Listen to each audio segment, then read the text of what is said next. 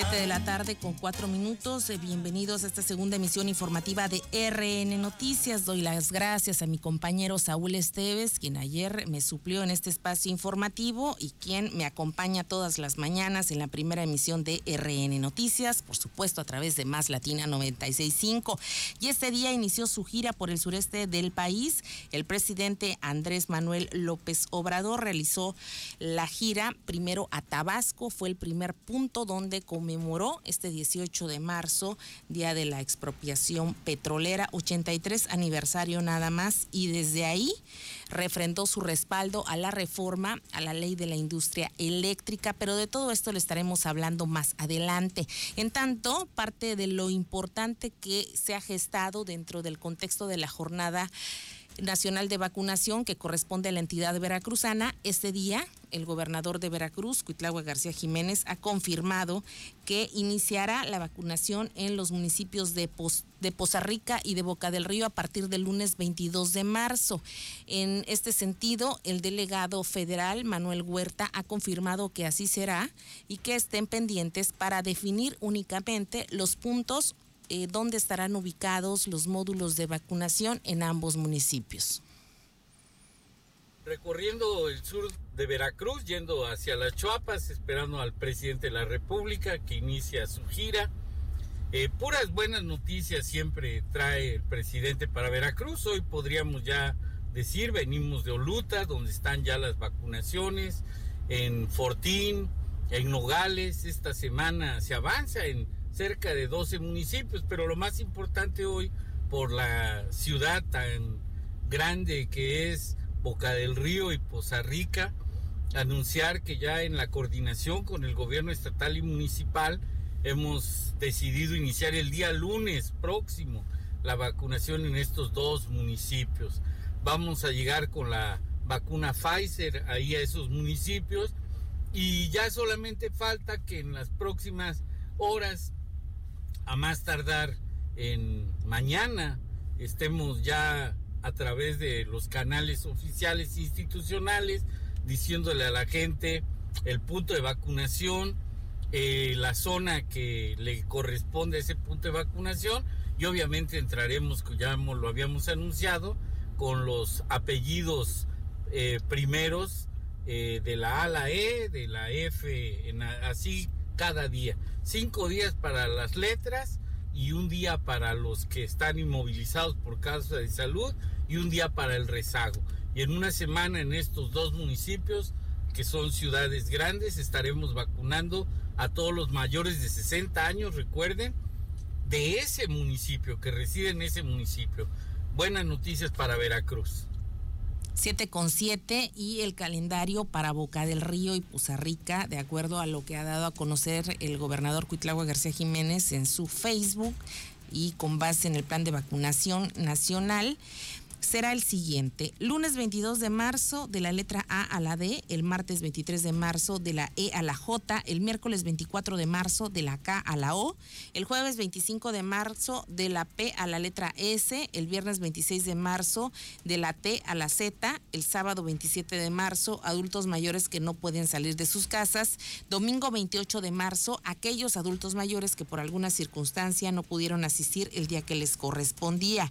Estamos cerrando también dice el gobernador de Veracruz, la ciudad capital de Jalapa y en el caso del puerto que hoy fue el último día eh, lo que sí han anunciado las autoridades federales particularmente el delegado federal Manuel Huerta Ladrón de Guevara es que no se preocupen si faltan todavía personas que están postradas incapacitadas para moverse.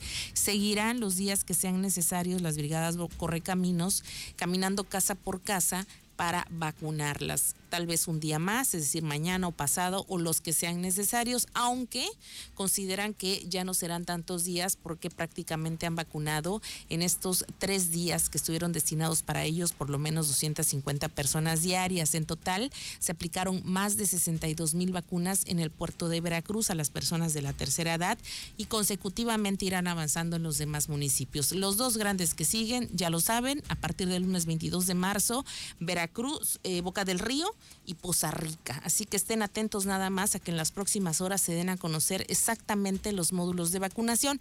Está circulando un documento, un PDF, donde muestra mapas, estimados, cifras y e incluso todos estos puntos donde estarían ubicados en Boca del Río, los centros de vacunación, no le crean, no es totalmente correcto, se están afinando detalles en la logística y la ubicación de la infraestructura, así como eh, los puntos donde efectivamente estarán ubicados los módulos de vacunación de la Brigada Correcaminos. Así que esperen a que oficialmente se den a conocer en las páginas institucionales y también a través de sus correos electrónicos. No se dejen ir por información que no es completamente veraz y que puede confundirlos a partir del lunes próximo.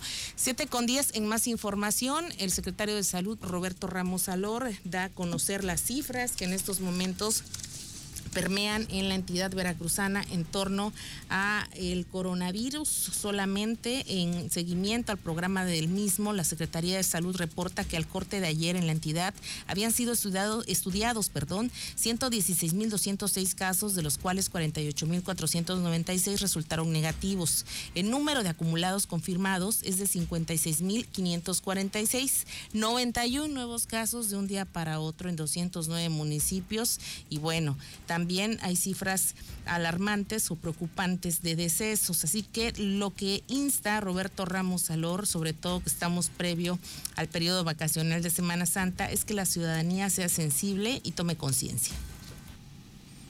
Ciudadanas y ciudadanos, jueves 18 es el último día de la jornada del Plan Nacional de Vacunación contra COVID-19 en el puerto de Veracruz. Así que si usted o su familiar de 60 años cumplidos o más no se han vacunado, acuda al punto de vacunación que le corresponda. Recuerde, son 16 y están abiertos de 8 de la mañana a 6 de la tarde. Desde luego es la primera dosis cuando les toque la segunda dosis, igualmente se dará a conocer de manera oficial. Por lo pronto, querida familia veracruzana, que no se les pase la fecha para la primera aplicación. Vamos a la vacuna todos. Un llamado importante que hizo el secretario de Salud del Estado, Roberto Ramos Alores, a los jóvenes a que mantengan la calma, a que sean prudentes y conscientes, porque aunque están justamente chicos que están, son adolescentes, que están jóvenes en plena efervescencia, deben comprender que no estamos en una situación sanitaria como para vivir la próxima Semana Santa de manera irresponsable. Así que para evitar casos como el de los chicos argentinos que vinieron a celebrar su graduación en Cancún y regresaron prácticamente todos contagiados con COVID-19, hizo este llamado el sector salud para que mantengan la prudencia los jóvenes en este próximo periodo vacacional. También es necesario mencionar el tema de las personas jóvenes, principalmente los que van a los antros y estos sitios de diversión nocturna, lo cual es bien aceptado socialmente. Pero cuídense mucho, el virus sigue presente y aunque sus abuelitos y abuelitas ya están vacunados, recuerden, hay más familiares en casa que seguramente corren riesgo. Así que, chamacos y chamacas, no bajen la guardia. Mucho cuidado. Les recuerdo, la salud no es un juego. No es un juego la salud, chamacos y chamacas. Pareciera el presidente, el expresidente Fox cuando dijo chiquillos y chiquillas, pero es la realidad. Chicos, chicas, tengan cuidado. Los abuelitos son los que están vacunados nosotros aún no, así que hay que esperar prudentemente a que esto se dé y por supuesto seguir respetando las normas de la sana distancia y las sanitarias en, lo, en la medida de lo posible. También se refirió a cómo van a estar actuando como sector salud justamente en Semana Santa. Miren, el hecho de que nuestros adultos mayores ya se vacunaron y protegidos no significa que hay que bajar la guardia. Así que, querida familia veracruzana, mucho cuidado. No se vayan a ir a abarrotar las playas, precisamente ahora con las temporadas de calor. Tengan presente, recuerden que si salen deben hacerlos con las medidas de protección sanitaria, la sana distancia principalmente y nada de al abrazo, el saludo de besos o de mano. Como dijimos ayer, ya tenemos un año con la lucha frontal contra el coronavirus. Ya sabemos cómo defendernos, cómo protegernos. No tenemos que estar ya encerrados o confinados en casa. Pero, y podemos salir, pero únicamente así, con todas las medidas sanitarias. Fíjense bien, si van, por ejemplo, a la playa, busquen espacios apartados. Cuando digo no abarroten, quiero decir claramente, me refiero a que no estén amontonados. El espacio es muy amplio y bien pueden estar con la sana distancia. 7 con 15 y bueno, mire usted, lo que dice en el tema de que no se abarroten las playas, pues es casi imposible, lo hemos visto en los dos últimos puentes, primeros del año, lo hemos comentado varias veces, sobre todo las playas de Veracruz, Puerto y Boca del Río, pero bueno, ahí tiene que haber una confluencia y una coordinación entre las autoridades federales, estatales y las municipales para evitar que se dé esta situación. No es un tema nada más de economía, sino de evitar que se vuelva el semáforo naranja o el, el peor de los casos el semáforo rojo. Y bueno, ahora sí, nos vamos a lo que fue la gira del presidente Andrés Manuel López Obrador por Tabasco y su arribo a Veracruz en las Chuapas, donde hace escasa una hora inauguró las instalaciones de la Guardia Nacional donde estuvo acompañado por varios funcionarios del gabinete, principalmente por la secretaria de Energía, Norma Rocío Nale García, quien es eh, una de las que está encabezando esta gira en materia energética, además del gobernador de Veracruz, Cuitlao García Jiménez, por supuesto y también el director de Pemex, Octavio Romero. El presidente Andrés Manuel López Obrador inició la gira hoy después de la mañanera y estuvo aparte de Tabasco, donde hizo la ceremonia oficial de la conmemoración del 18 de marzo y posteriormente viajó a las Chuapas, estará también en Coatzacoalcos y Jesús Azueta. En Tabasco, el primer punto donde conmemoró este 83 aniversario de la expropiación petrolera, el mandatario mexicano advirtió que Pemex es una empresa de la nación y siempre contará con el apoyo del gobierno mexicano.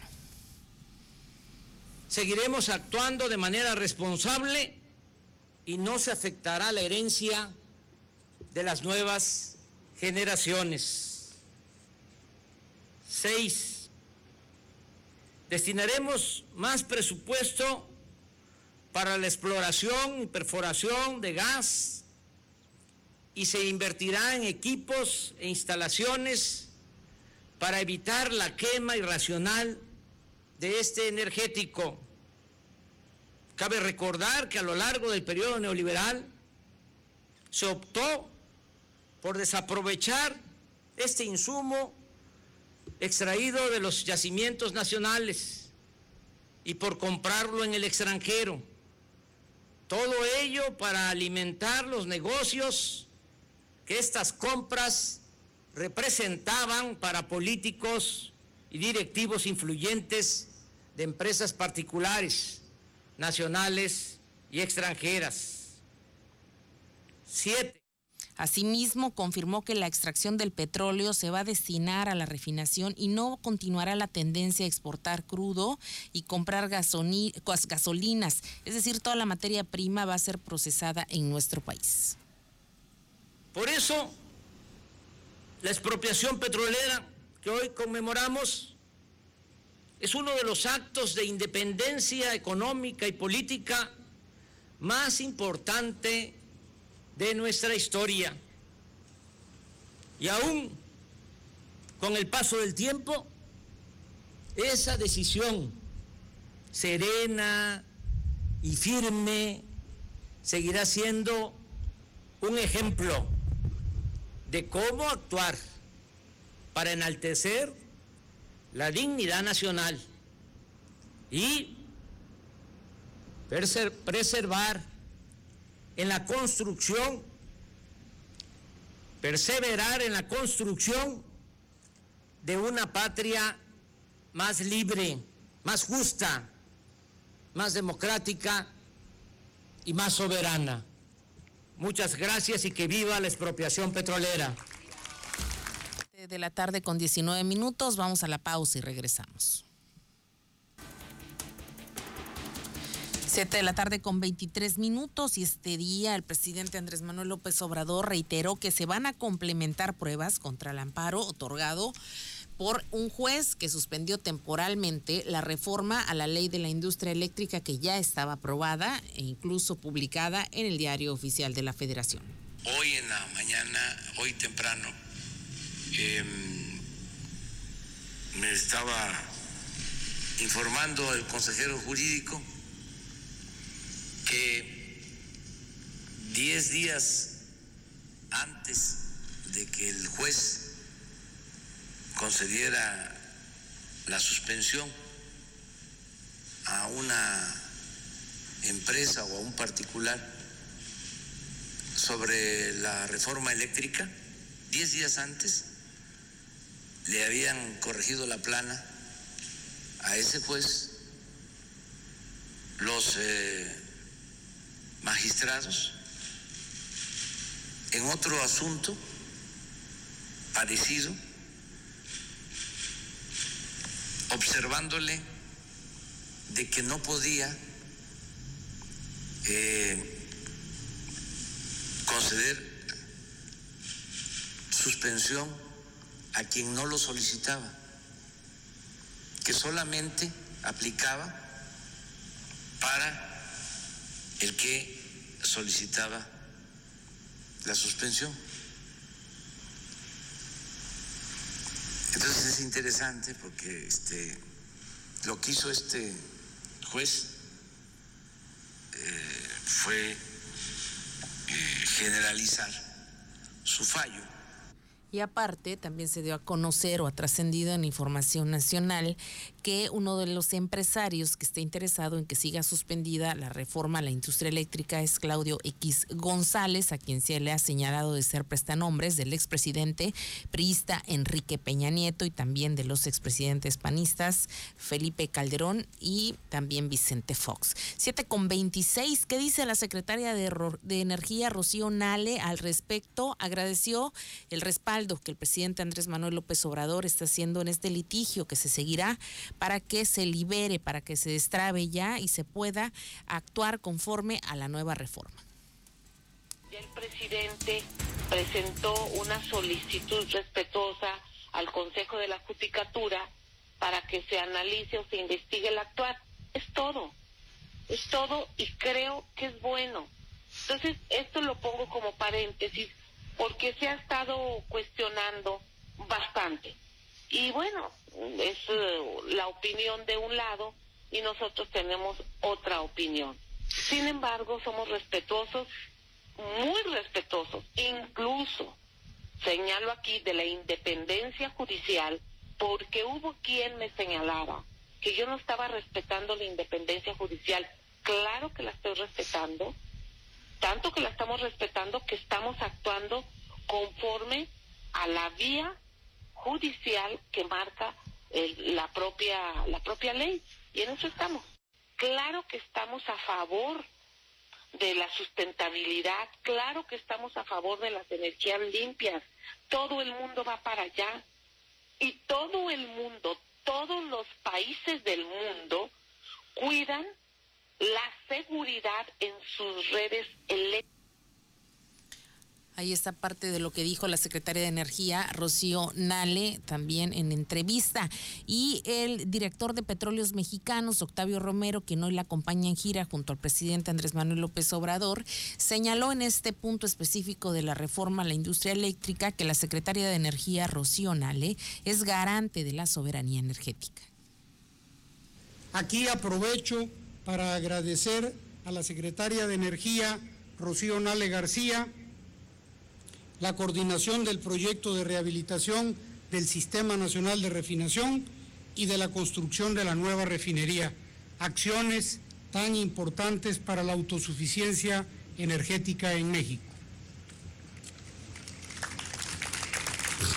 Es parte de esta gira que están haciendo en el sur del estado. La gira presidencial continuará hasta el próximo domingo, cerrarán el 21 de marzo, fecha de natalicio de don Benito Juárez eh, García en eh, la zona de Jesús Azueta, es donde estarán cerrando ya definitivamente esta gira presidencial. Y bueno, nos siguen preguntando sobre un PDF que está girando del operativo Correcaminos del plan de vacunación COVID-19 para el municipio de Boca del Río. No es del todo preciso, lo repetimos, se estarán dando a conocer de manera oficial los puntos donde estarán instalados los centros de vacunación en este municipio y por supuesto en Poza Rica a través de las páginas de la Secretaría de Bienestar, de la Secretaría de Salud Federal. El mismo gobierno del estado dará a conocer en dónde estarán ubicados los horarios y cómo estará operando esta logística. Así que no desesperen.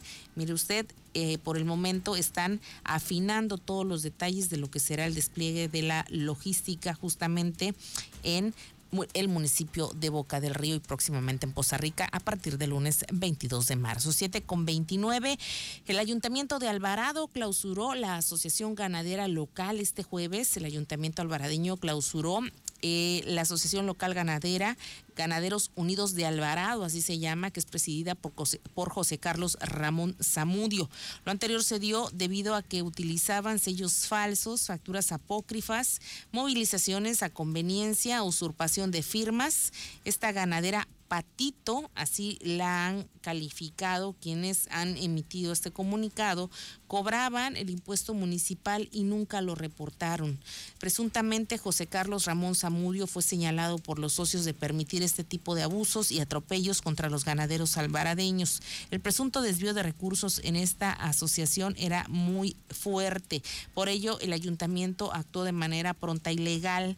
Este tipo de clausuras puede ocurrir eh, cuando no tienen registro ante la SADER, la Secretaría de Agricultura, en el Registro Nacional Agropecuario. Ahí está la información y para quienes tramitaron su INE y no han ido por ella, tienen que ir por el plástico ya, porque el próximo 10 de abril de 2021 es la fecha límite para recogerla, de acuerdo a lo que ha dado a conocer la Junta Distrital Ejecutiva 4 en Veracruz, que preside José Gonzalo Castillo Gameros, que es vocal ejecutivo además de esta misma dependencia.